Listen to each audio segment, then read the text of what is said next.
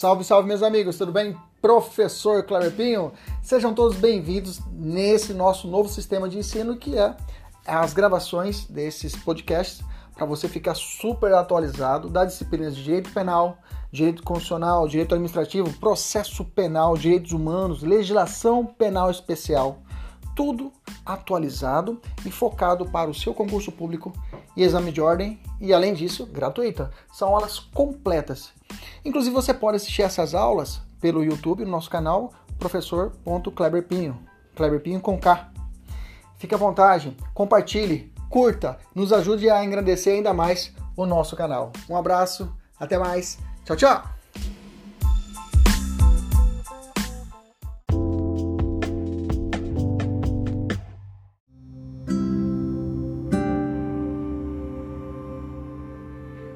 O início do inquérito policial é pode ser dado de várias, por várias vertentes, por várias espécies. Vamos tratar cada uma delas aqui. É necessário primeiro a leitura do artigo 5 do Código de Processo Penal que nos ensina da seguinte forma: Nos crimes de ação pública, o inquérito policial será iniciado de ofício, inciso 2, mediante requisição da autoridade judiciária ou do Ministério Público ou a requerimento do ofendido ou de quem tiver qualidade para representá-lo. Parágrafo 1 o requerimento de que se trata, que se refere ao inciso 2, conterá sempre que possível a narração do fato com todas as circunstâncias, isso é a letra A. Letra B, a individualização do indiciado, os seus sinais característicos e as razões de convicção ou de presunção de ser ele o autor da infração ou, dos, ou os motivos de impossibilidade de o fazer. Letra C. A nomeação das testemunhas com indicação de sua profissão e residência Parágrafo 2 Do despacho que indeferir o requerimento de abertura de inquérito, de inquérito caberá recurso para o chefe de polícia. Parágrafo 3 Qualquer pessoa do povo que tiver conhecimento da existência de infração penal em que caiba ação penal, ação pública, poderá verbalmente ou por escrito comunicá-la à autoridade policial. A esta, verificada a procedência das informações, mandará instaurar inquérito. Parágrafo 4 ainda do artigo 5 O inquérito nos crimes em que há ação pública depender de representação, não poderá sem ela ser iniciado. Parágrafo 5 Nos crimes de ação privada, a autoridade policial somente poderá proceder a inquérito a requerimento de que tenha qualidade para intentar. Beleza? Então vamos lá, vamos entender essa, esse artigo e distribuir ele com as formas de, de início do inquérito policial. Então o inquérito policial ele tem início com a chamada notícia crimes ou notícia crimes, né? É, que nada mais, nada, mais, nada menos que é o conhecimento pela autoridade policial, né? E pode ser um conhecimento de forma espontânea ou provocada, de um fato que é aparentemente criminoso, né? Inclusive é equivocado nós ouvimos é, é, tratarmos é, queixa-crime ou queixa, né, como sinônimo de, de, de notícia-crime, tá? A queixa, queixa-crime, né, ela se trata lá do da, é outro momento, é o momento da ação penal privada, é a petição inicial da ação penal privada. Não se, nada, nada compara com a notícia crime, que é a notícia de um crime que ocorre aqui no início do inquérito policial, não lá no final na ação penal. Beleza, tranquilo. O, o, o, o, mesmo pode acontecer que temos o início do inquérito policial através de ofício né, dos órgãos encarregados de segurança pública. É, formalmente, o inquérito policial inicia com um ato administrativo delegado, que é a chamada portaria, né? É, sem embargos a relevância está no ato de que da causa da causa à portaria que é, em última análise carece de importância jurídica, né? Então quer dizer que ela não tem tamanha importância sem a portaria, que pode, eu posso ter o início do inquérito policial através de uma auto-prisão em flagrante, por exemplo. Beleza? Então é, ainda cabe salientar que a instauração do inquérito policial depende da natureza da ação penal do crime a ser investigado. Então, primeiro de tudo, para que você possa saber qual, como vai se dar o procedimento de instauração do inquérito policial, o delegado de polícia tem que fazer uma pergunta. Esse crime se processa mediante ação pública é, incondicionada? Esse crime se processa ação, ação pública condicionada à representação? Ação pública condicionada à requisição? Esse crime se processa por queixa-crime através de uma ação penal privada? Ele tem que ter essa noção do crime se existiu a formalidade do crime e qual espécie de ação para que ele possa dali dar os seus primeiros passos, beleza? Mas antes de tudo, vamos entender o que significa essa notícia crime. O que, que é, o que seria essa notícia crime? A notícia crime, como eu disse, essa notícia levada até a autoridade policial, ela tem as suas espécies. E é muito importante que você conheça essas espécies, tá? Eu tenho a notícia crimes de cognição direta, a notícia crimes de cognição indireta, eu tenho também a chamada delatio criminis e eu tenho também a notícia crime apócrifa, né? A notícia crime apócrifa, também chamada como, eh, como, como, como denúncia anônima, tá? E para alguns da doutrina também, também existe a chamada notícia crime coercitiva, né? A notícia crime coercitiva, para alguns seria a notícia crime coercitiva ou instauração coercitiva, que seria a hipótese do, do, da, da, do auto de prisão em flagrante, tá? Mas vamos tratar a respeito das, das que realmente acontecem, que são mais é, condizentes com a doutrina majoritária. Vamos falar sobre notícia crime de cognição direta ou imediata, espontânea ou inqualificada, são sinônimos dela. A cognição direta ocorre quando a autoridade policial ela toma conhecimento da ocorrência de um crime é, de forma direta pelos meios de, de suas atividades funcionais, rotineiras, o dia a dia da polícia, né? por meio da sua investigação.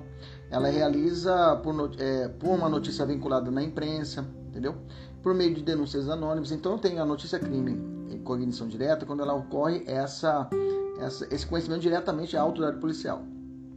Essa modalidade de notícia crime, ela só se prende às, aos, aos crimes que são de ação penal pública incondicionada.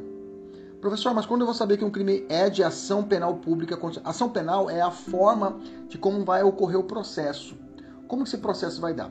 A, a ação penal pode ser em, a ação penal ela tem dois grupos, grandes grupos. A ação penal ela pode ser ação penal pública e ação penal privada. A ação penal pública ela é dividida em duas espécies.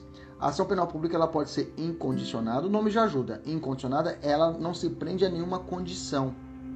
Eu não preciso de nenhuma manifestação formal da vítima para que o processo e a investigação assim comece, tenha início. Okay? Já na ação penal pública condicionada à representação, para começar o inquérito policial, eu vou será necessário esse documento chamado representação do ofendido. Já na ação penal privada, para começar o inquérito policial, vai ter que ser necessário um pedido, um requerimento da vítima. Beleza? Então, para essa notícia crime de cognição direta, só calha, só cabe para os crimes de ação penal pública incondicionada. Me dá exemplos, professor. O crime de homicídio, crime de roubo, crime de furto. O que, que você tem que ficar atento? Quando que eu sei que um crime é de ação penal pública, professor, incondicionada? É fácil, você vai trabalhar por eliminação. Quando o código falar, falar o código tratar, dizer que esse crime se processa mediante é, queixa, você sabe que o crime é de ação penal privada. Quando o código falar esse crime, esse grupo de crimes se processa mediante representação, ou seja, esse crime precisa de uma representação, precisa de uma autorização da vítima, beleza? E quando não fala nada, quando ele não fala nada, não precisa de queixa e nem de representação, você já sabe que esse crime é de ação penal pública incondicionada, que é a regra do nosso Código Penal e das nossas leis especiais. Por exemplo, os crimes de abuso de autoridade que está em voga, a lei de abuso de autoridade. Todos eles são de ação penal pública incondicionada, ou seja, não precisa de nenhuma autorização da vítima para o seu início. Bacana, vamos avançar. É possível a deflagração de uma investigação criminal com base em matéria jornalística? Sim. É o que decidiu agora recentemente, em 2019, decidiu o, o nosso STJ. Então, o que seria, professor, essa portaria? O senhor disse que começa o inquérito, esse, esse tipo de notícia-crime, vai ser instaurado através de uma portaria. O que é essa portaria? Que documento que é esse? Deixa eu te explicar. essa portaria é uma peça escrita que demarca, ou seja, dá o start no início das investigações policiais. Tá? Tem algumas formas de inquérito que não, é, não é necessária a portaria. Por exemplo, no auto de prisão em flagrante, o próprio auto de prisão em flagrante já é uma peça inicial para o começo da investigação criminal. Mas nesses crimes, por exemplo, da notícia crime que eu acabei de falar para você, homicídio, ficou sabendo o autoridade policial, foi lá, viu o corpo. Opa, não tem que se instaurar o um inquérito policial. O delegado de polícia vai para a delegacia e na delegacia ele vai baixar a portaria, que é essa peça, essa peça, essa, essa peça processual que nada mais que uma peça sucinta, ou seja, um tipo um, um início, um start. Ali o, o, delegado vai falar, olha, vamos fazer uma investigação, né? Ali, se possível, ele vai colocar o nome, o prenome do suposto autor do fato, da vítima, o local, a hora, o, o que aconteceu, qual o fato delituoso, quais as diligências que serão realizadas e cumpridas, o desfecho e a determinação de instauração do inquérito policial. Na praxe, mesmo diante de requisições ou requerimentos, os delegados têm expedido, têm baixado a portaria e começado o inquérito policial. Bacana, entendeu? Notícia crime, cognição direta. Não tem muita dúvida, lembra que notícia crime, cognição direta, ela se prende aos crimes de ação penal pública incondicionada. E aí eu tenho a notícia crime de cognição indireta, ou seja, mediata ou a palavra vai te ajudar, ou provocada. Opa, aí já fica mais fácil. Aqui a autoridade policial ela é provocada por alguém. Alguém vai até a autoridade policial através de um documento e junto ao delegado, eu quero que seja instaurado inquérito policial. Ou então ele recebe alguma ordem de alguém para que seja instaurado inquérito policial. Então aqui é por tabela. E não é automaticamente o delegado. Ele vai receber alguma comunicação para que ele, come, que ele tenha, que ele dê o start, ele comece a investigação criminal. Então aqui a autoridade policial tem, toma conhecimento do, do fato criminoso por meio de algum ato jurídico de comunicação formal do delito né, é, previsto na legislação processual. Bom, com, quais são esses atos? O delegado pode ser provocado através de um requerimento da vítima ou de qualquer pessoa do povo. Ele pode receber uma requisição do juiz ou do Ministério Público ou uma requisição do ministro da Justiça, ok? E além disso, uma representação do ofendido. Todos esses quatro documentos pode levar, levar ao delegado de polícia essa comunicação para que ele instaure o inquérito policial. Tá? Nessas hipóteses, dependendo da forma que se revestir a notícia crime, que essa a notícia, essa comunicação poderá dar ensejo à instauração de inquérito nos crimes de ação pública incondicionada, condicionada ou até privada. Mas deixa eu já de imediato, já de imediato, cravar com vocês a diferença entre requisição, representação e requerimento nesse contexto de início do inquérito policial e de futura ação penal. Requisição vai ter o sentido de ordem. É feito por uma autoridade pública, ou pode ser um, um juiz, para que, que seja instaurado o inquérito policial, ou vai ser feito por um promotor de justiça, ou também eu posso existir a chamada requisição do ministro da Justiça, ministro, tá? Já a representação, a representação, é, é, ela ela autoriza, é autorização, né? um documento que autoriza para o início do inquérito policial e uma ação penal pública que é condicionada a esse documento, a, a essa manifestação do particular. Por exemplo, na lesão corporal de dois amigos que estavam brigando no bar, um vai e soca o outro. Esse vai ter que ir na delegacia, essa vítima, e avisar o delegado: olha, eu quero, eu estou trazendo para o senhor uma notícia de um crime que vai ser lavrado no boletim de ocorrência e eu quero juntar um documento aí, eu quero que seja investigado, eu quero que esse meu amigo seja processado depois também. Então assina aqui, ele vai assinar a representação, autorizando. E o requerimento tem o sentido de pedido também, tá? Não é ordem, é pedido, quando é realizado pelo particular. O particular em uma situação de ação penal privada. Por exemplo, a calúnia. A calúnia, ela gera a punição à pessoa, ao, ao autor dos fatos, e é necessário que a vítima, se ela quiser investigar, é mais raro de acontecer, mas ela pode levar isso à autoridade policial para que ela investigue um crime de calúnia, de injúria de difamação. Normalmente gente rica, né? Pessoa famosa que leva até a delegacia e o delegado vai receber o requerimento e vai começar a investigar quem caluniou aquela pessoa, quem injuriou aquele famoso. Que normalmente, se for uma pessoa de menos abastada, o delegado indefere e manda você procurar o juizado especial criminal e já propor a ação penal. Já pula essa, pular essa etapa. Já vai direto entrar com a ação através da queixa-crime com o seu advogado. Pula essa etapa. Ele vai dizer para você, mas é possível que seja levado ao delegado de polícia esse requerimento para que ele proponha, para que ele instaure o inquérito policial. Beleza? Tranquilo? Então essa é a notícia crime. Notícia crime indireta ou imediata ou provocada. A próxima é a delatio criminis. Delatio criminis, o que se entende por delatio criminis? Está contido no artigo 5 parágrafo 3 do Código Penal, que fala assim: é o requerimento de qualquer pessoa do povo de uma infração penal que caiba somente ação, ação penal pública, podendo ser verbal ou por escrito, tá? Essa essa essa delata de crimes também pode ser duas pode ter uma classificação, ela pode ser simples ou pode ser postulatória.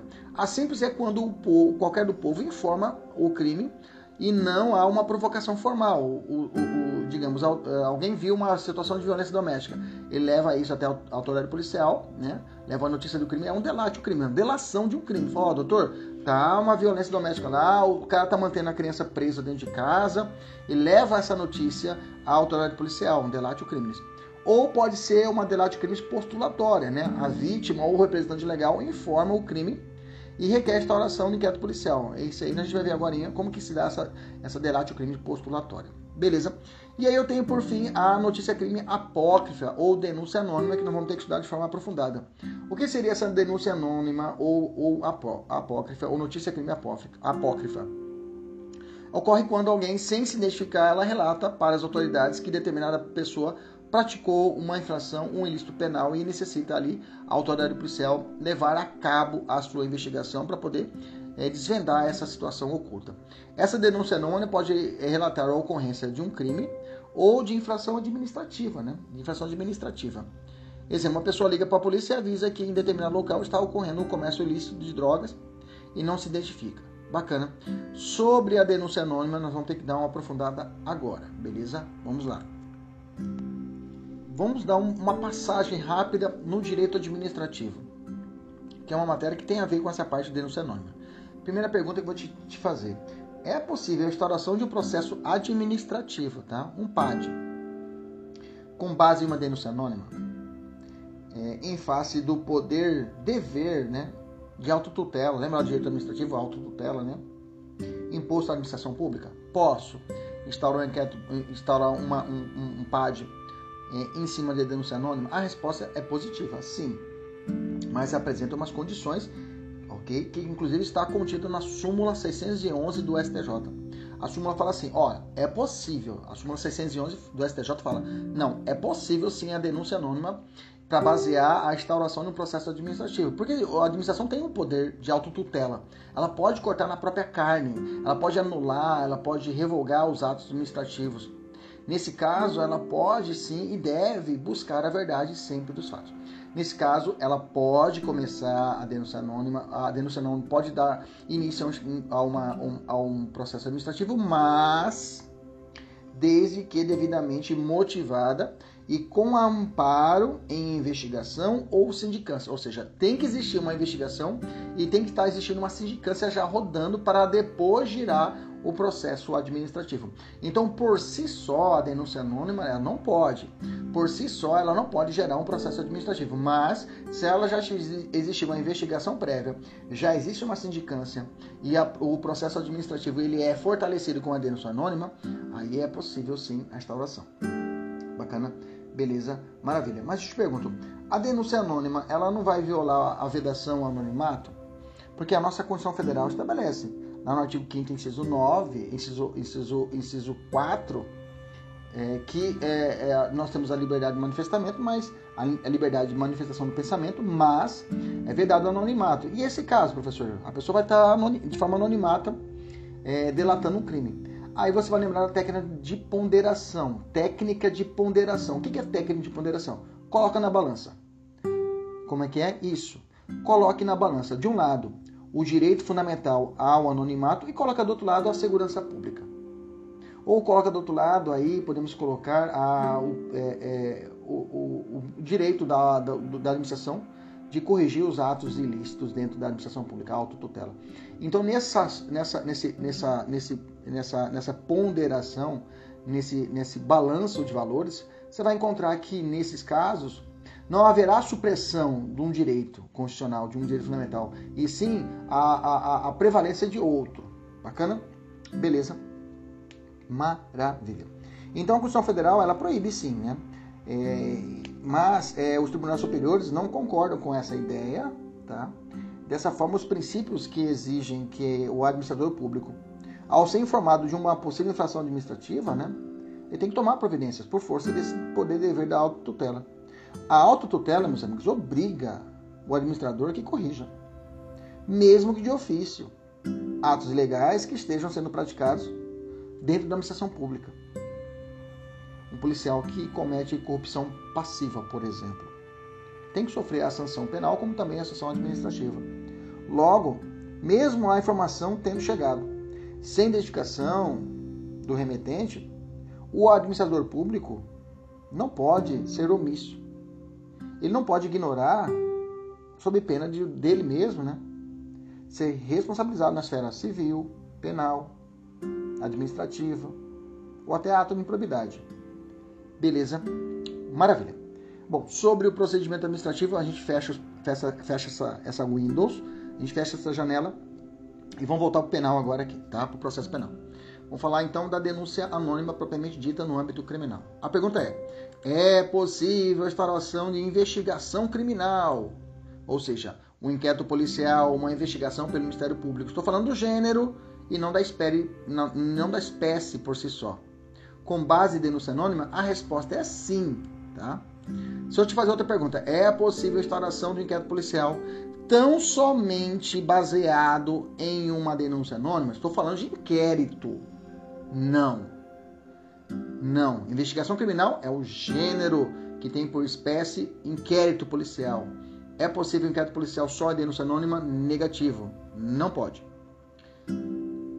O Supremo tem entendimento, o STJ tem entendimento que para a aceitação da denúncia anônima, para a aceitação da denúncia anônima, para que isso possa virar uma futura, um, uma futura, um futuro inquérito policial, é necessário uma investigação prévia.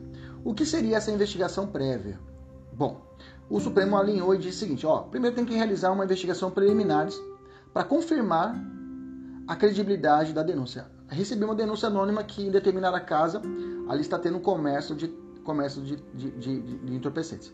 De imediato, a polícia não tem autoridade de chegar lá, socar o pé na porta e ir entrando já, só fundamentado na denúncia anônima. Nós vamos dar vários, várias jurisprudências que tem algumas variantes a essa minha conversa, beleza?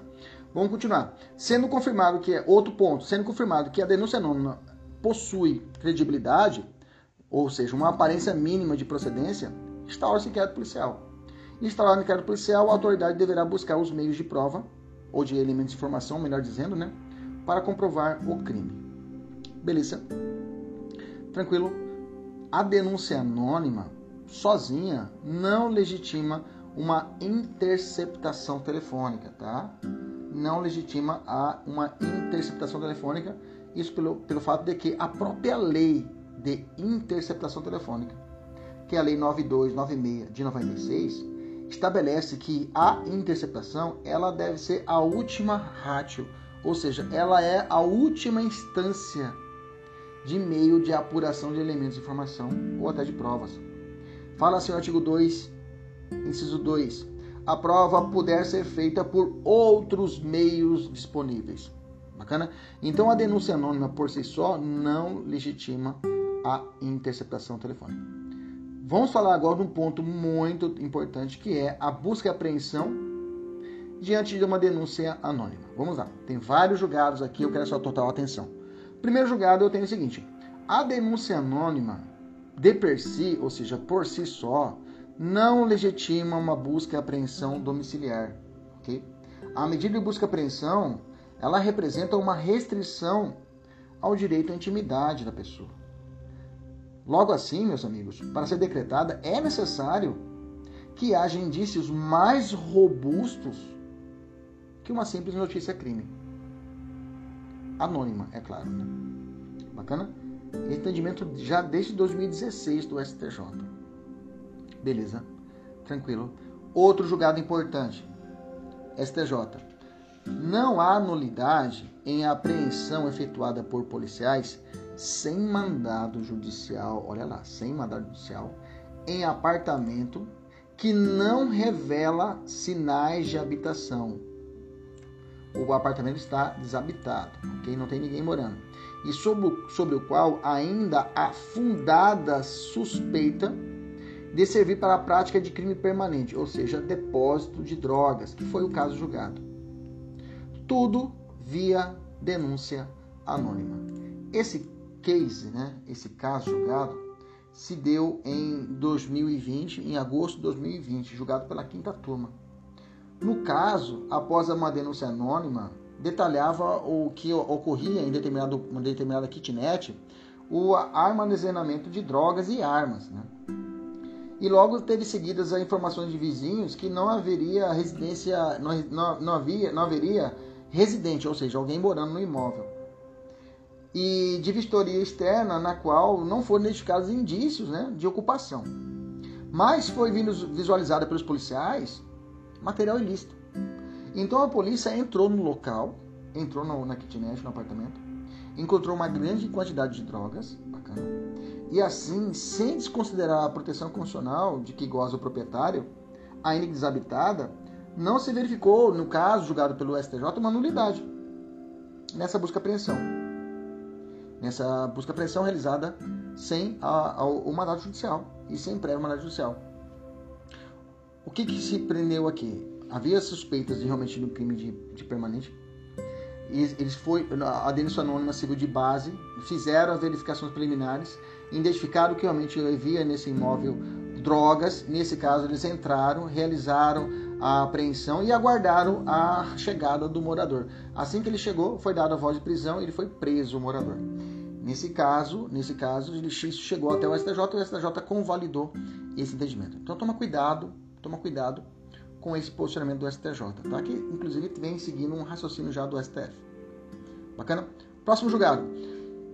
A existência de denúncia anônima na prática de tráfico de drogas, somada à fuga do acusado, ao avistar a polícia, por si só, olha que interessante, por si só, não configura fundadas as razões de autorizar o ingresso policial no domicílio do acusado sem o seu consentimento ou sem determinação judicial, beleza?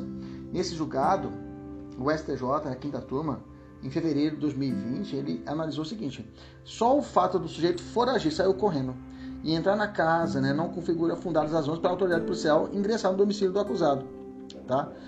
é que, na verdade, quando houve a fuga do acusado, ao avistar a polícia, não existia ali uma situação de flagrante, né? não era configurou, não configurou um flagrante de perseguição, digamos assim. O cara olhou e saiu correndo. Não existia indícios que ele estava vendendo ou não. E nisso a polícia saiu atrás do cara e entrou dentro da casa dele e descobriu droga. Opa, fizemos aqui uma, uma. Mas não existia ali, ele era um suspeito, não existia a, a flagrância de um crime de tráfico e levou isso até o Supremo. Supremo ah, aliás, o STJ, o STJ, não, nesse caso, não configura, não possibilita a entrada no domicílio. Bacana? Cuidado. Aqui ele fugiu, fugiu do acusado ao avistar a polícia, não era situação de flagrante, tá? Não era situação flagrante, porque se tivesse em perseguição, aí beleza, ele entrava na casa, a polícia podia entrar atrás. Não existia uma configuração de crime flagrante, porque o flagrante é estar perseguindo, acabou de cometer o crime, está perseguindo e a polícia vai atrás e comete, lá o 302 ele vai e realiza a prisão. Beleza, mas não foi o caso. Tá? Não existia a situação de crime. A polícia olhou pro cara, olhou pra polícia e saiu correndo. Não tinha denúncia não, não tinha nada. O cara saiu correndo, a polícia foi atrás e prendeu o cara. Beleza, tranquilo. Aí não existia flagrante.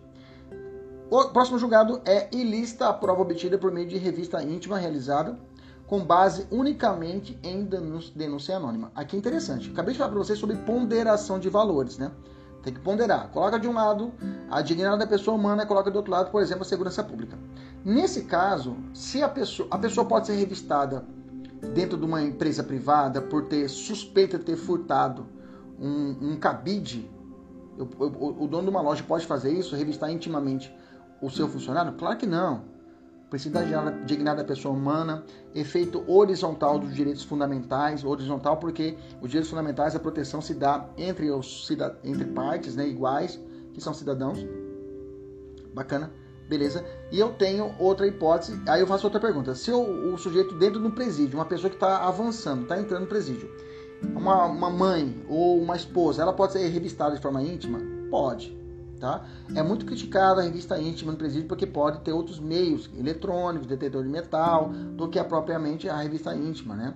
Que isso inclusive reflete a, a transcendência mínima do, da, da pena. É, a pena reflete do condenado para os seus familiares. Bacana, beleza. Nesse caso aqui, então, voltando para cá, se justifica a revista íntima de uma pessoa no sistema carcerário pelo fato de ter a, a proteção a um bem maior que seria a segurança pública. Mas nesse fato aqui, que foi julgado pelo STJ em 2019, é, o diretor da unidade prisional, cuidado se você ouviu, você viu na questão esse, essa historinha, você já fica atento. A história foi a seguinte: o diretor de uma unidade prisional recebeu uma ligação anônima de que determinada pessoa que ia visitar o marido tentaria entrar no presídio com drogas. Né? Diante disso, a diretora ordenou que a agente penitenciária, ou policial penal, melhor dizendo, fizesse uma revista minuciosa nessa pessoa, nessa mulher. Na revista íntima efetuada, a, a, a policial penal encontrou a droga escondida na vagina da visitante. Né? Nisso, ela confessou que estava levando droga para o seu marido. Né? A prova acolhida foi considerada lista foi considerada lícita pelo STJ? Não, nesse caso foi considerada ilícita pelo STJ, ok?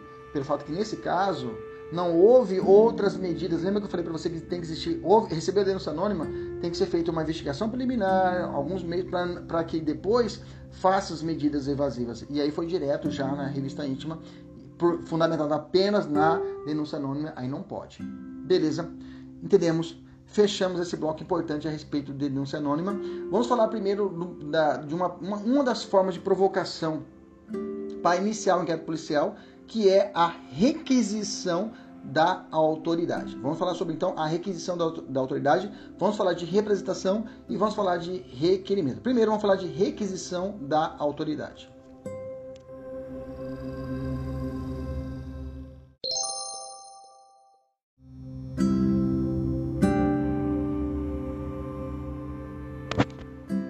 Eu mencionei, né, a requisição da autoridade pode dar início ao inquérito policial. Então, a requisição para instauração do inquérito policial ou para a pretensação penal pública, veja, a requisição ela já vai servir tanto aqui para o começo como já para a ação penal futura, tá? Será confeccionada pelo ministro da Justiça, tá? Lembra que eu disse para vocês que a requisição é, os crimes podem ser de ação penal pública, incondicionada, aí não precisa de nenhum documento, a portaria de ofício já serve, do delegado de polícia, e eu tenho a ação penal pública condicionada à representação do ofendido e à requisição do ministro da Justiça que nós estamos vendo agora. Ok? Então, o ministro da Justiça, diante de alguns crimes, ele vai fazer um documento chamado requisição e vai enviar normalmente, em regra, para a, o, policial, o delegado federal para que ele instaure o inquérito policial. Requisição, lembra que eu disse, tem o, tem o efeito de ordem, né? O delegado tem que cumprir. Bacana? Tranquilo. Então, quais são os crimes, professor, cometidos é, que seria necessário a requisição? Vou citar alguns para vocês. Crimes cometidos, por exemplo, por estrangeiro contra brasileiro fora do Brasil por exemplo. Crimes contra a honra do presidente da República ou chefe de governo estrangeiro. Crimes previstos na Lei de Segurança Nacional, Lei 7.170 de 83. Então, esses são exemplos de crimes que necessitam de, desse pedido do ministro da Justiça para que seja executado e assim tenha início o start da ação penal, da, do inquérito policial, da investigação e da futura ação penal. Professor, qual é o prazo para ele requisitar? Não tem prazo, tá? Diferente da representação, aqui não há um prazo. Aqui é um ato político, praticamente político. Então vai depender o que da, da, da, conveniência e oportunidade da, do ministro, da, da autoridade pública nesse, nesse conceito. Bacana? Então não, o prazo vai se dar pelo tempo do prazo prescricional do crime. Beleza? Cuidado agora que existem outras requisições, tá? Outras requisições que não é do ministro da Justiça, mas existem essas requisições. As requisições que eu vou dizer para você agora são as requisições do juiz, do promotor e do delegado de polícia. A requisição do juiz, do promotor de justiça, ele serve como um, um, uma ordem para que seja instaurado o inquérito policial. E dependendo do tipo do crime e da espécie de ação penal, esse documento, a requisição, vai ter que estar grampeado com outro documento. Por exemplo, se o crime é de ação penal pública incondicionada, o juiz está no seu gabinete. Chega a ele uma notícia de um pai de uma cidade do interior. E o pai conversa com o juiz, fala: Minha filha foi estuprada, foi violentada, eu preciso que o senhor me ajude. O juiz, diante daquela circunstância, e digamos quem é o estuprador, é uma pessoa muito famosa da cidade, e, e, e, e o delegado de polícia recebeu a informação e não propôs inquérito policial, não instaurou inquérito policial, não baixou a portaria O juiz ele pode sentar no seu gabinete, escrever uma requisição e enviar para o delegado. Delegado, começa, começa a investigação criminal para desse crime. É uma requisição do juiz. Nessa requisição é ordem. Crime de estupro ou não é, é um crime de ação penal pública incondicionada. Então não precisa de nenhum documento. Não vai grampeado na requisição nenhum outro documento. Bacana. Você entendeu isso? Vamos evoluir. Imaginamos que o crime agora é um crime que tenha a representação. Digamos que chegou a esposa do delegado e ela está. É, não, a esposa do delegado. Não, não, a esposa do delegado, bacana. A esposa do delegado e ela precisa propor, ela quer que seja instaurado inquérito policial. Bacana? De uma ameaça de um delegado aposentado, digamos assim. E o delegado titular não fez nada. O juiz vai fazer uma requisição para o delegado atual e vai dar um documento para a esposa, é a esposa do delegado aposentado, e fala assim: escreva aqui. Não estou falando de lesão corporal, viu, gente? Estou falando de, de, ameaça. O delegado fala assim: o, o juiz vai falar assim: assina aqui esse documento aqui. Que documento que é esse, seu juiz? Chama representação. Porque esse crime seu de lesão corporal, mesmo sendo pelo, pela lesão corporal, não, perdão, esse crime de ameaça, mesmo com base na Maria Penha, precisa de representação. Você vai ter que assinar aqui. Assina para mim esse documento aqui. Ela assina a representação, o juiz pega a requisição dele, grampeia a requisição mais a representação e leva até o delegado de polícia. O delegado vai receber na mão a requisição, a ordem do juiz, e quando ele virar a folha, vai estar lá a representação da vítima que sofreu ameaça e esse crime precisa desse documento para começar a investigação. Entendemos isso? Essa é a requisição do juiz. Tudo que eu estou falando para o juiz também pode servir para o promotor. Pode ser que a mesma história, adapta aí que eu disse para você as duas situações, coloca o promotor, que o promotor vai ter esse mesmo poder é, que o juiz de fazer esse pedido ao delegado. Aliás, essa ordem ao delegado. E a última hipótese é uma situação de ação penal privada, que é mais rara de acontecer. Digamos que o juiz recebeu no seu gabinete uma pessoa que foi caluniada na internet, um professor de uma faculdade renovada, renomada, faculdade pública, ele foi caluniado. E ele está revoltado, ele quer que, se, que investigue. Ele já foi na delegacia, o delegado falou que não ia investigar nada. Ele pede para o juiz, para o juiz intervir. O juiz pode fazer uma requisição e vai do, dar um documento para esse professor. Professor, escreva aqui, assina aqui. O que, que, é isso? O, o, o juiz vai falar, esse é um requerimento. Porque para começar uma ação, um crime de ação penal privada, uma investigação, precisa desse documento. Assina aí. Não é representação? Não. Representação é para crime de ação penal pública, onde quem vai cuidar depois é o promotor. Aqui, o requerimento, você vai assinar, eu vou juntar aqui com a requisição e depois o, o delegado vai investigar e depois de terminar a investigação você vai ter que contratar um advogado privado para entrar com uma queixa-crime. Ah, entendi. Assina e envia para o delegado. Entendeu? Tudo isso que eu falei para vocês da, da requisição do juiz vai, vai se aplicar também para o promotor de justiça. Beleza? Lembra, que requisitar a instauração de inquérito não é indiciamento. Aí eu quero que você indicie, investigue Zé das Couves. O juiz já apontar quem tem que ser indiciado. Indiciamento é ato privativo do delegado de polícia. Ele escolhe quem será o alvo das investigações. Bacana. Beleza.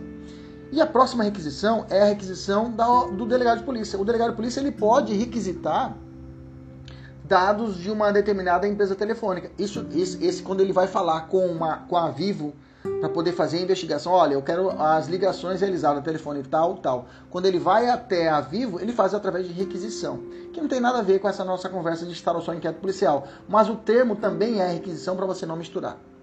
Beleza? Então eu falei, requisição do ministro da Justiça para começar o inquérito policial, requisição do juiz e do promotor de justiça, Dependendo do caso, precisa do, da, da, representação e precisa também da, do requerimento para começar o inquérito policial. E a requisição do delegado para, uh, por exemplo, para Vivo, para que pedindo dados telefônicos. Não é interceptação, mas dados telefônicos. Essa requisição é, não tem nada a ver com o início da, da, da ação penal, mas sim é um andamento das investigações. Beleza?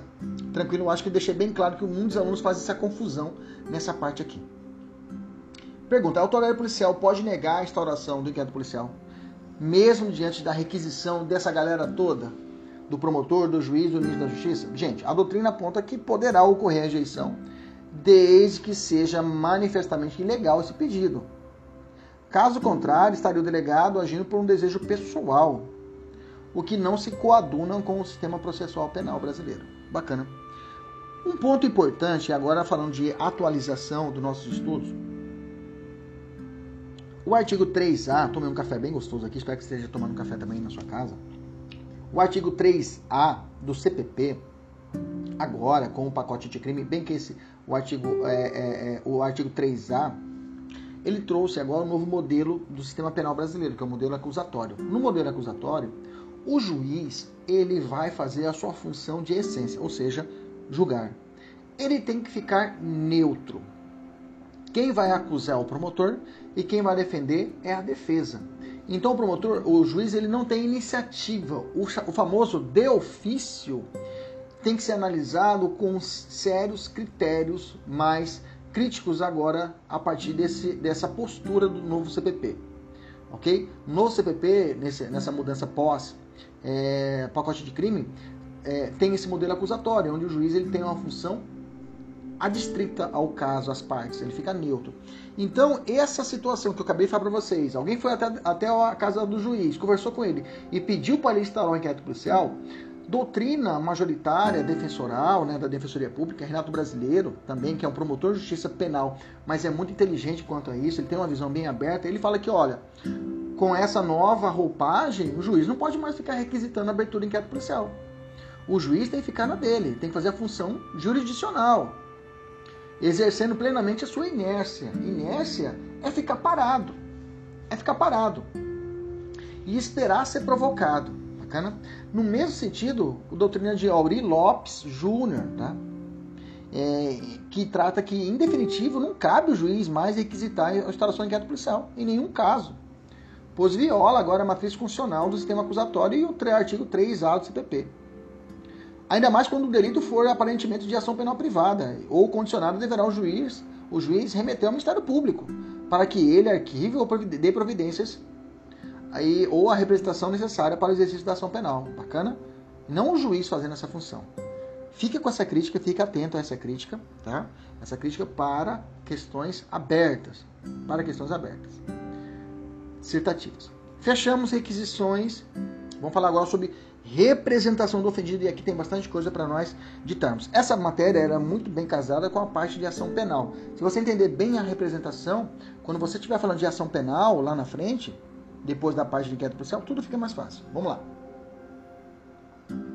Bom, já falamos no início que representação é uma autorização entre aspas, né? É uma autorização do ofendido. Fala, olha, o crime de ação penal pública, o promotor vai tomar conta, mas eu, ofendido, eu quero, eu autorizo que o processo comece contra essa pessoa. Exemplo clássico hoje de crime dessa monta é o estelionato. O estelionato hoje, é, ele, a regra, o estelionato, até acrescentar aqui o estelionato, a regra é que ele é de ação penal pública condicionada à representação. Ou seja, a vítima ela tem que representar o desejo que a ação penal ou a investigação comece. Excetuando o parágrafo 5 que vai tratar se o estelionato é contra a administração pública direta ou indireta, criança ou adolescente, pessoa com deficiência mental, maior de 70 anos. Nesses casos, nesses casos, ainda a ação penal pública incondicionada, não precisa de nenhuma autorização. Mas a regra do estelionato hoje é que necessita desse documento. A pessoa vai até a delegacia, faz a notícia crime e aí o delegado apresenta um documento e fala aqui, assina aqui. Bem que hoje, né? Hoje, hoje, é, é, a própria notícia crime, o próprio boletim de ocorrência já tem sanado essa, essa formalidade, que você vai entender que o, a representação ela goza pela instrumentalidade das formas, né? É essa essa flexibilização quanto a essa forma, não precisa ter um documento rígido. Vamos entender, quem que pode representar? O ofendido maior e capaz, podendo, podendo ser exercido por procuração especial, entendeu? Eu posso fazer uma procuração especial, isso contido lá no artigo 39 do CPP, para que alguém no meu lugar vá lá e represente, me represente, ok? Faça a representação. O representante legal do maior, né, ou incapaz, né, representante legal da pessoa, do menor, na verdade, né, não do menor, não do maior, do menor de idade, do menor, ou a pessoa maior incapaz, né? A pessoa jurídica, por analogia ao artigo 37 do Código de Processo Penal, por exemplo, numa situação de crime de furto coisa comum, que precisa de representação, a pessoa jurídica pode ali representar. É possível. E aí eu tenho a chamada sucessão processual. Sucessão processual, lembra-se da sucessão no direito civil. A pessoa morre, nasce o princípio do Droit in Saisine, né? Droit in Saisine, onde automaticamente vai aberta ali a sucessão. Quem vai herdar os bens? Aqui é mesmo raciocínio. Faleceu a vítima. Faleceu aquela pessoa que tinha o dever de representar. Ou então ela se tornou incapaz. Ou está ausente. Quem que assume esse papel? Nasce para o famoso CADI, ou CAD, C-A-D-I cônjuge, ascendente, descendente ou irmão. Lembrando que lá para queixa-crime na ação penal privada, o CAD também atua, tá? O CAD também aparece lá no crime de favorecimento pessoal, lá no direito penal, quando o pai esconde o filho da autoridade policial que está fugindo da polícia. Nesse caso, o CAD, o cônjuge, ascendente, descendente ou irmão que faça isso, não há crime, lá é isenta a pena, tá? Só fazer uma, uma janelinha com o direito penal. Volta para cá. Então a associação processual tem isso, tá? O CAD, ele vai ter essa missão. Bacana? Professor, como que se dá a forma de representar? Como que se dá a forma de representar, professor? É... Mas antes disso, deixa eu te perguntar. E se não tiver o CAD, professor? O cara morreu e é só ele, não tinha o cônjuge, ascendente, descendente ou irmão. Bom, como se trata de um crime de ação penal pública e quem é o responsável da ação é o promotor de justiça, a doutrina entende que nesses casos, se não tiver ninguém, o juiz pode nomear de ofício um curador especial a pedido, ou, a, ou seja, a pedido do promotor de justiça, tá? Isso está no artigo 33 do CPP. Bacana? Beleza? Maravilha. Como se dá a forma de representação? Bom, a representação pode ser de verbal ou escrita. Como eu disse, não exige a formalidade, né? E, inclusive a jurisprudência tem amenizado essa, muito, tem, tem, tem amenizado muito a rigidez da forma de representação. E atualmente entende até que a, mera notícia crime já seria suficiente para implementar o, requisito legal da representação. Tá? Prevalece nesse sentido, né, para a forma, como eu já disse, o princípio da instrumentalidade das formas, tá? uma, flex, uma flexibilização desses requisitos formais suficiente para implementar aí esse requisito legal, né, né para poder cobrir esse requisito formal que era necessário à representação. Então hoje é, esse princípio da instrumentalidade das formas se faz presente aqui para a representação. Então por isso que ela pode ser verbal, e se verbal ela vai ser reduzido a termo, né, nos autos do inquérito policial ou do flagrante, como também durante o depoimento da vítima. Que fique claro a vontade de representar. Qual que é o prazo de representação? O prazo de representação está contido no artigo 38 do Código Penal. Gente, aqui é uma pegadinha clássica. Quando começa a contar esse prazo de seis meses para a pessoa representar? E também é esse mesmo prazo lá para propor a queixa-crime na ação penal privada. É a partir, a partir do conhecimento da autoria do crime. Cuidado, não é a partir do fato criminoso. Um macetinho para você fazer assim, com, é, você responde assim: qual é o prazo para representar? Você responde seis meses a partir do hum, é você, né, seu fia da rosca, seu fia da fila da pota. Beleza? A partir do hum, é você, né, fila da pota. Lembra disso, você não vai errar mais. Então, a partir de qual é o prazo para representar ou para queixa-crime? Você vai fazer o hum, é você, né? A partir do conhecimento de quem é o autor do crime. Beleza? Fechou? Esse prazo de seis meses é decadencial ou é prescricional? Se for decadencial, uma decadência própria ou imprópria. Olha o nível da aula lá em cima. Primeira coisa, não é prescricional e sim decadencial. não sei o que é, professor, só guarda isso, tá? Ela é decadencial, beleza? E é uma decadência própria, é a regra. Por que própria? Se a vítima, a, é, decadência própria é, se eu sou maior de idade, ok? Aconteceu o fato criminoso eu deixei passar. Amanhã eu vou lá na delegacia. Ah, não, amanhã eu vou lá. Não, amanhã eu vou lá. Amanhã eu resolvi isso. Não, hoje não. Amanhã eu vou lá. E nesse amanhã eu vou lá, quando vê, eu já sabia quem é o autor do fato. Eu descobri quem é o autor do fato. Sei que é a pessoa ali que me deu soco no meu rosto. Ou me ameaçou. Passou seis meses e eu não fui atrás. Decaiu. Extingue a punibilidade. Eu não posso mais correr atrás desse, dessa pessoa. Eu não posso incriminar depois de seis meses, tá? Acontece a chamada decadência do direito de queixa, aliás, decadência do direito de representação. Beleza? Também é a decadência, na nação penal privada também eu posso aplicar essa regra. Por isso que a decadência é própria. Agora, se a vítima for menor de 18 anos ou mentalmente capaz, o prazo de seis meses, vamos trabalhar com a pessoa menor de 18 anos, que pode cair na prova. Ela, a pessoa tem 17 anos, ela foi a vítima do crime. Bacana? 17 anos. Para o pai dela, descobriu quem é o autor do fato, tem um período de seis meses. Digamos que foi um cara maior de idade, deu um soco na cara do filho dele jogando bola, 17 anos, causou lesão corporal de natureza leve. O pai tem um prazo de seis meses para poder propor a, a, representação, ir lá e propor a representação, representar contra o sujeito. Mas é amigo dele, ele não quer fazer, é padrinho do outro filho dele, e aí ele falou: não, deixa disso, não vamos mexer. O filho que foi vítima fala: beleza. Passa-se um ano, o pai não faz nada, e o filho completa 18 anos. Veja, quando o filho completa 18 anos, ali para ele aperta o botão do start. A partir, a partir de 18 anos, aperta o botão do start e ele vai ter o prazo de quantos meses? Seis meses para poder representar. Entendeu isso?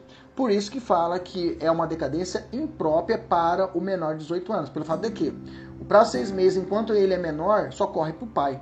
Depois que ele completar 18 anos, ali, a partir dos 18 anos, um dia seguinte após ter 18 anos, começa a contar o prazo para ele de seis meses. Bacana. Beleza? O prazo é contado, gente, dia a dia, tá? O prazo é contado dia a dia. Então, é, logo o dia em que o ofendido toma conhecimento de quem, é um, de quem é um criminoso, já é o primeiro dia dos seis meses, tá? Então, a partir do momento que a gente sabe quem é o sujeito, já começa a contar o start. Ah, a pessoa caiu no domingo, não interessa. Vai tocar o parco, tá? Então, ele vai ocorrer no final de semana, feriado, esses seis meses. A vítima tem que, se, se cair no final, no final de semana, ele vai ter que ir lá no final de semana no plantão para poder representar. Afinal, esse prazo de seis meses, ele não prorroga, tá? ele não se interrompe. E não há essa prorrogação para, ah, vamos prorroga, ah, vai cair no domingo. Não, prorroga primeiro dia útil. Não existe isso. É um prazo fatal. Beleza? Tranquilo? Pode ocorrer a retratação da representação? Sim. Desde que seja antes do oferecimento. Gente, oferecimento da denúncia é o protocolo. É levar, protocolar, oferecer a denúncia lá no fórum. Tá? Depois de oferecimento, não tem como você voltar atrás. Porque ofereceu, digamos assim, o, processo já está montado, denúncia já está pronta. E aí o promotor protocolou. Protocolou, não tem como mais voltar atrás. Já começou o processo. Aliás, começou não. Só começa com um recebimento, quando o juiz receber. O recebimento é quando o juiz dá o primeiro despacho. Ok? Mas a partir do depois do oferecimento, torna-se irretratável. O que é retratar? É voltar atrás. Aconteceu a lesão corporal, dois, dois sócios, né? Ou crime de furto de coisa comum, né? Dois sócios lá, o cara, ah, o cara me furtou uma coisa da nossa sociedade, um bem comum. Depois o cara vai lá, faz a notícia crime, a vítima, que é um dos sócios, lava o botim de ocorrência e assina a representação, beleza? Depois de dois dias ele encontra o sócio. O sócio fala: Ô oh, cara, por que você fez isso? Não precisava ter feito. Tá aqui o dinheiro, eu vou te pagar essa parte que excedeu. O cara vai na delegacia, a vítima, fala: Doutor delegado, olha, eu conversei com meu sócio, morreu a treta. A gente não vai continuar mais, não, vou, não quero continuar mais com a representação. O delegado fala: beleza, já vou rasgar aqui, morreu. No dia seguinte, o sócio falou que ia pagar, não paga. Aí a vítima volta lá, delegado, eu quero voltar. O delegado fala, beleza, vamos voltar de novo aqui. E volta de novo, instaura de novo inquérito policial e continua. Professor, encontra de novo na rua, fala que vai acertar, ele pode voltar de novo lá. A doutrina fala quantas vezes que ele pode retratar? A doutrina fala pelo menos duas vezes, retratação da retratação. Tá? Mas é uma questão doutrinária. Mas é possível a retratação da retratação, o máximo. Beleza? Então, enquanto perdurar o inquérito policial, o ofendido poderá voltar atrás, tá? Como eu disse, quantas vezes? Pelo menos duas vezes ele pode voltar atrás. É um mínimo, né? A retratação da retratação, né? Tem doutrina para falar que pode ser retratação da retratação da retratação, tem algum fala que pode ser quantas vezes, tá? Não tem posicionamento físico, físico é, é, é, é, um posicionamento fechado quanto a isso. Mas a majoritária fala pelo menos razoabilidade, pelo menos duas vezes. Beleza? Tem que tomar cuidado que na Maria da Penha, na Maria da Penha, a renúncia, ou seja, a retratação é possível, a retratação nos crimes de ameaça, por exemplo. Só que essa retratação tem que ser feita em uma audiência especial designada para essa finalidade. E aqui é antes do recebimento da denúncia, tá? O marco é diferente. Nos casos comuns que eu acabei de falar para você, é antes do oferecimento. Aqui é antes do recebimento. Repetindo, casos que não sejam da Maria da Penha, a retratação tem que ser feita antes do oferecimento. Casos na Maria da Penha tem que ser antes do recebimento e além disso tem que ser feita uma audiência para tanto. Beleza? Lembrando que qualquer qualquer lesão corporal que tenha um contexto de violência doméstica contra a mulher, a ação penal pública é incondicionada. Agora, fora desse contexto, uma lesão corporal de dois amigos numa bar por, pelo amor de uma outra pessoa e for lesão corporal natureza leve, precisa de representação. Guarde isso no seu coração. Não tem como, eu tenho que falar com vocês a mudança dada pelo pacote anticrime ao crime de estelionato, porque, como eu disse anteriormente, o crime de estelionato ele passou a ser mediante representação, conforme o pacote anticrime Lei 13.900 e 64 de 2019. Então a regra hoje, se alguém cometer o estelionato, é necessário que a vítima vá até a delegacia e faça a representação, podendo retratar até antes do oferecimento da denúncia. Nós já aprendemos isso aqui agora, beleza? Mas existe pelo menos aí quatro hipóteses, tá? Em que há representação, não há representação. O crime de estelionato será de ação penal pública incondicionada, ou seja, não tem representação. Quais hipóteses? Crime, crime contra estelionato contra a administração pública direta ou indireta, a vítima for criança ou adolescente, pessoa com deficiência mental maior de 70, eu falei 70 anos atrás, né? Corrija aí, é maior de 70 anos de idade ou incapaz. Maior de 70 anos, gente, é 71 tá? Toma cuidado. Mas te pergunto, essa norma é benéfica? É, sim, é benéfica, porque antes era incondicionada e hoje é condicionada a representação. Para o criminoso é benéfico essa condicionada representação, porque pode existir a retratação e pode extinguir a punibilidade. Você está comigo? Beleza. E aí? E o que acontece com os crimes de estelionato antes da lei? esse efeito de retratação vai retroagir para essa galera, ou seja, os processos que estão em curso hoje de estelionato, hoje, né? O juiz fala, para tudo, você fez representação? Não. É uma das hipóteses condicionais? Não, então você tem que representar. Como é que ficou esse trâmite? Como é que ficou? Retroage? Porque é uma norma mais benéfica. É uma norma de caráter misto, inclusive. Positiva, né? Ela tem repercussão positiva para o réu nesse caso vai retroagir, como é que foi dado? O Supremo e o STJ tinha, o STJ tinha dado uma primeira decisão, tá? E agora eles bateram, eles bateram um martelo e tiveram a seguinte decisão. Olha só. A exigência de representação no crime estelionato trazido pelo pacote anticrime, grifa no seu material, não afeta os processos que já estavam em curso quando entrou em vigor a Lei 13.964 de 2019. Ponto. Assim, se já havia denúncia oferecida quando entrou em vigor a nova lei, não será necessária a representação do ofendido. Ou seja, se entrou em vigor a Lei 13.964 de 2019, quando entrou, ainda não existia a denúncia proposta. Então, nesses crimes, nesse inquérito, é necessária a representação. Fora disso, os crimes de hoje que estão rodando, dos crimes de estelionato, precisam da representação para aquelas hipóteses que não se enquadrem na situação do parágrafo 5 Beleza? Maravilha. Vamos falar agora sobre requerimento da vítima. Quando eu falar de requerimento de vítima, eu estou falando de ação penal privada, tá? Quando eu falar de requerimento da vítima, eu estou falando de ação penal privada. Vamos lá. Então, é raro de acontecer de uma pessoa que, que é vítima de um crime de ação penal privada, por exemplo, que a maioria desses crimes de ação penal privada são crimes que vão para o juizado especial. São crimes que a pena máxima não ultrapassa dois anos.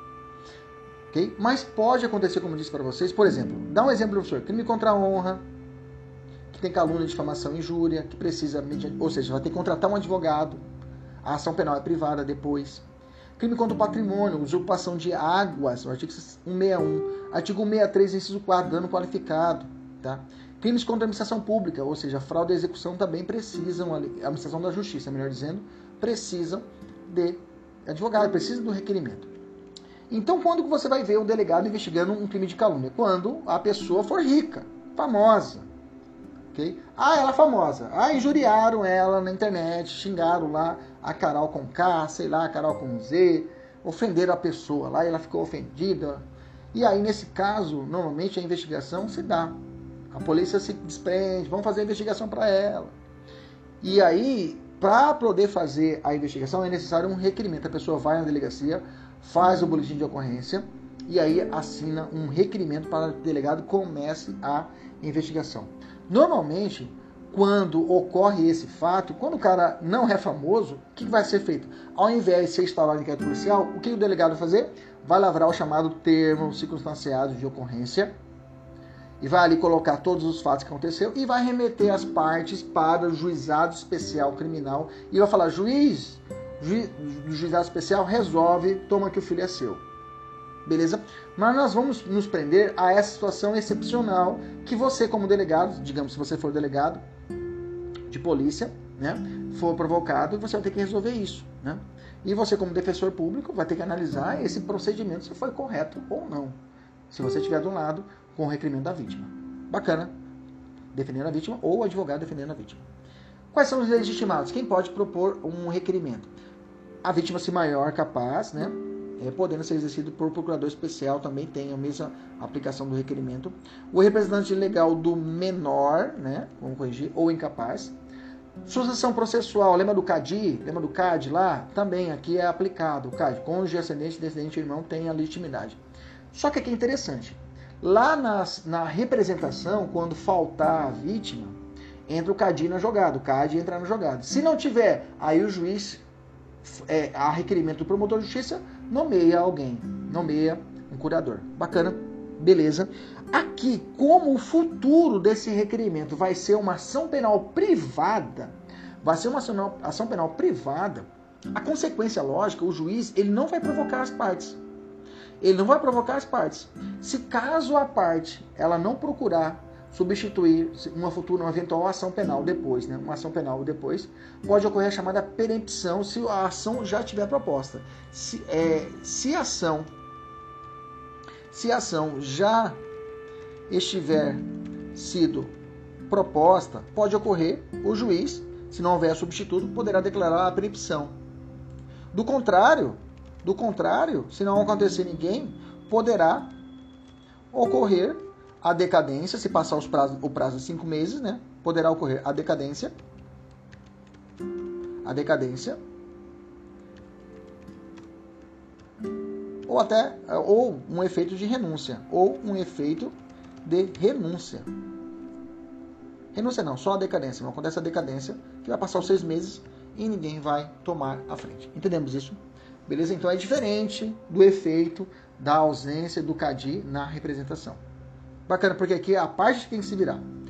O delegado pode indeferir o requerimento da vítima? Sim, pode, pode indeferir. Se ele indeferir, cabe recurso para o chefe de polícia. Hoje, né, um chefe de polícia, a ideia, a gente chamava chefe, chefe de polícia, hoje vai ter o diretor-geral né, da polícia a, que vai resolver. Veja, isso é uma seara administrativa vai ficar dentro do âmbito administrativo. Não vai para a justiça esse, esse indeferimento do requerimento da vítima.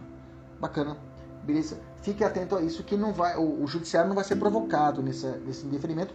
É claro, uma parte da doutrina pode dizer também que é possível, né? Auri Lopes Júnior vai entender que é possível a impetração de mandado de segurança, tá?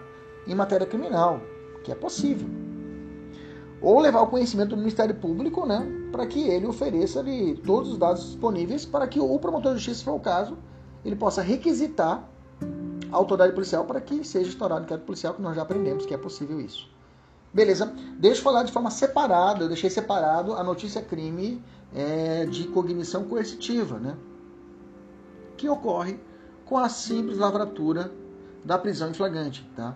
A, a, o auto de prisão em flagrante Aqui, independentemente da natureza do crime, independentemente da natureza do crime, né, se é ação pública ou privada, ela pode dar ensejo à instauração do inquérito policial ou, ou auto prisão flagrante, tá? Mas fique atento, tá? Fique atento. Na lavratura do auto prisão flagrante, para a lavratura, né, nos crimes que são de condicionadas à representação ou à requisição ou de ação penal privada, a lavratura do auto prisão só vai ser realizado se existir a representação. Então, de uma forma ou de outra, a representação vai ter que existir. O auto prisão flagrante por si só ele já é instrumento hábil para a propositura da, da instauração de inquérito policial. Beleza? Beleza. No crime de ação penal pública incondicionada. Bacana? Bacana.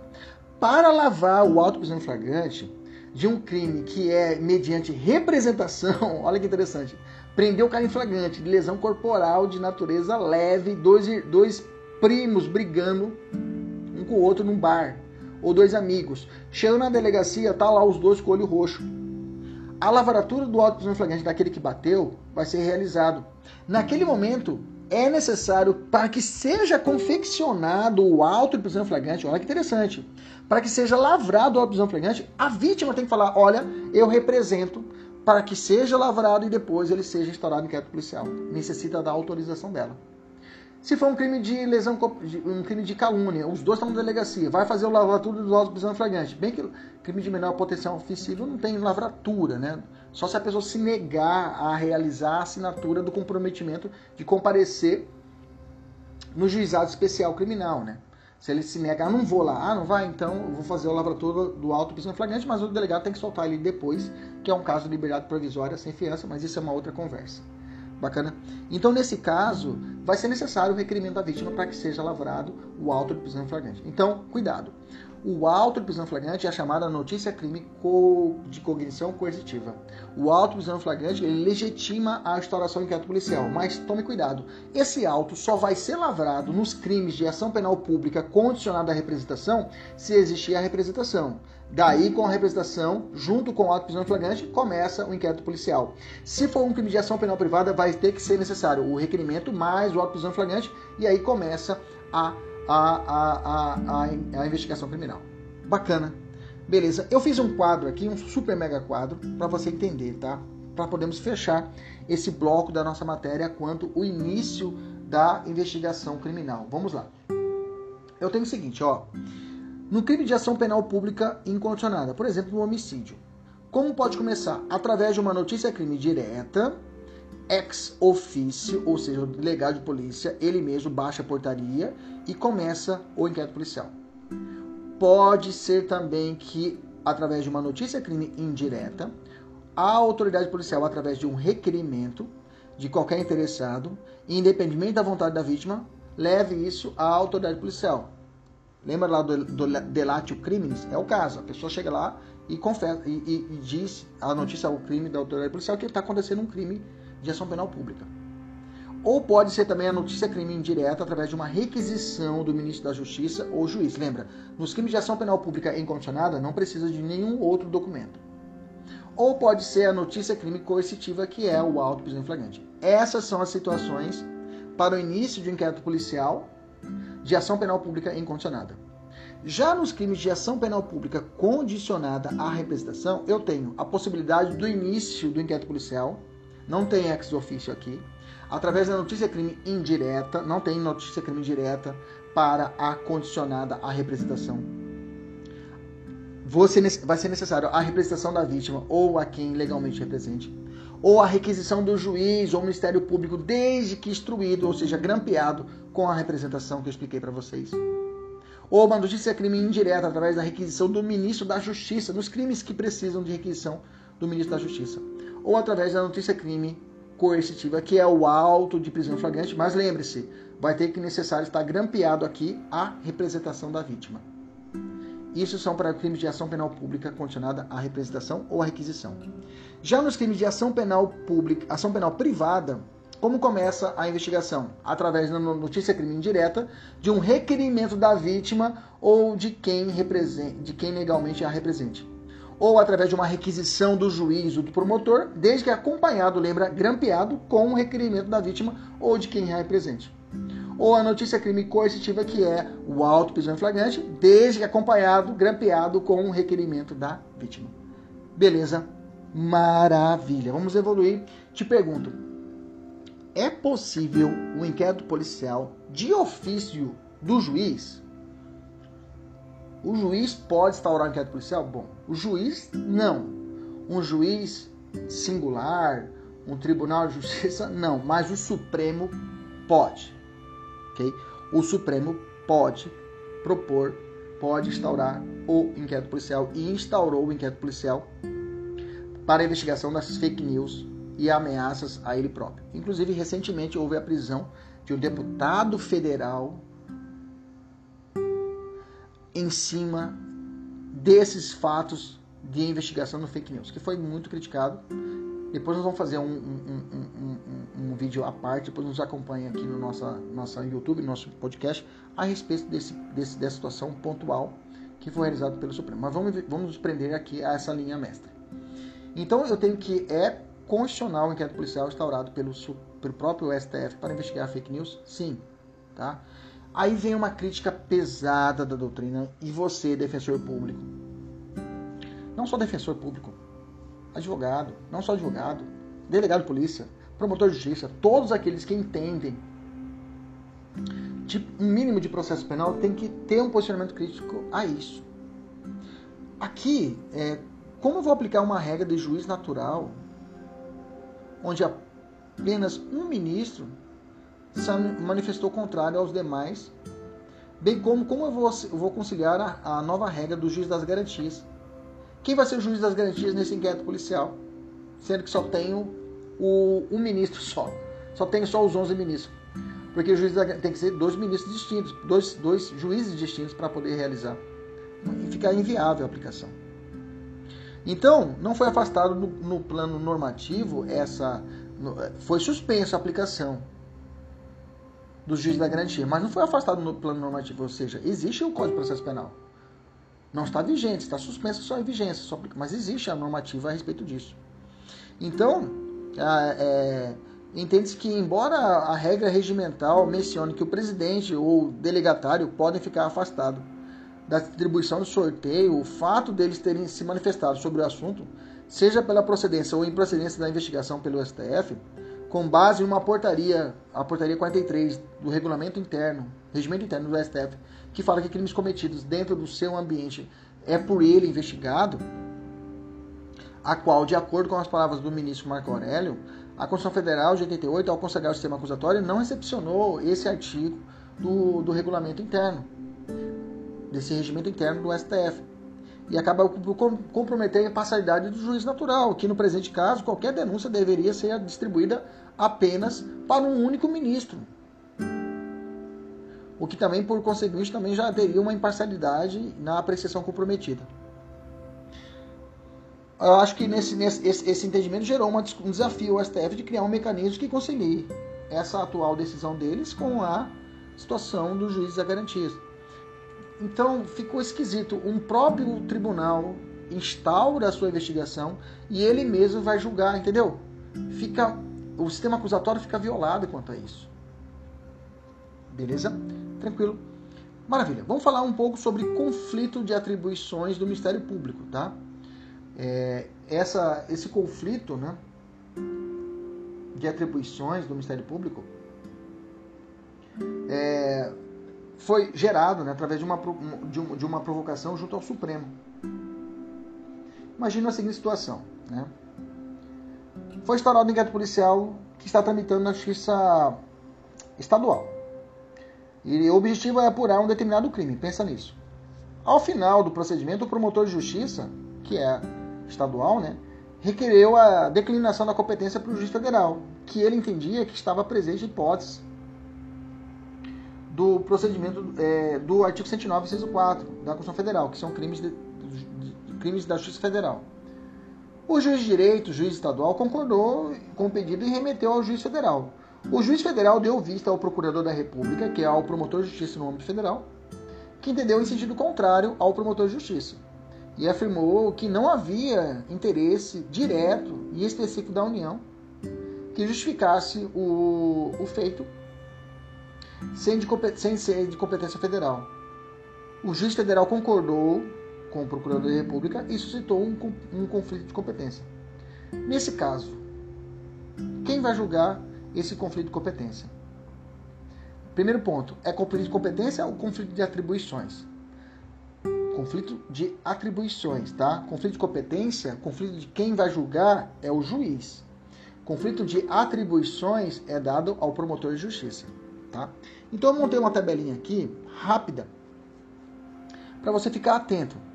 Se eu tiver uma situação de conflito em, entre o Ministério Público do Estado do Mato Grosso, um promotor de Mato Grosso, e o promotor de Mato Grosso, quem vai julgar, quem vai dirimir esse conflito?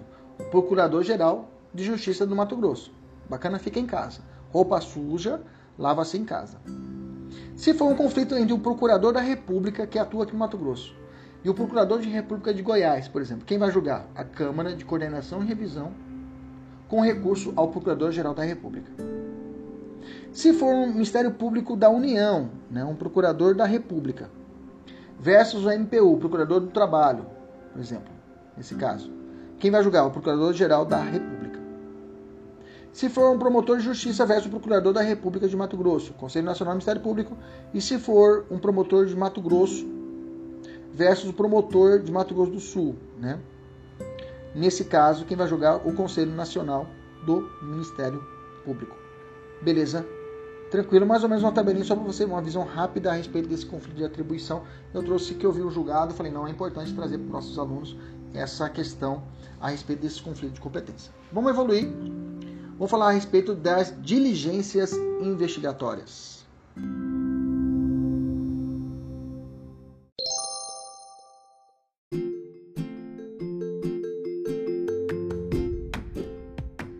Vamos deixar diligências investigatórias, né? A partir do artigo 6 para um próximo podcast. Um abraço, até a próxima. Tchau, tchau.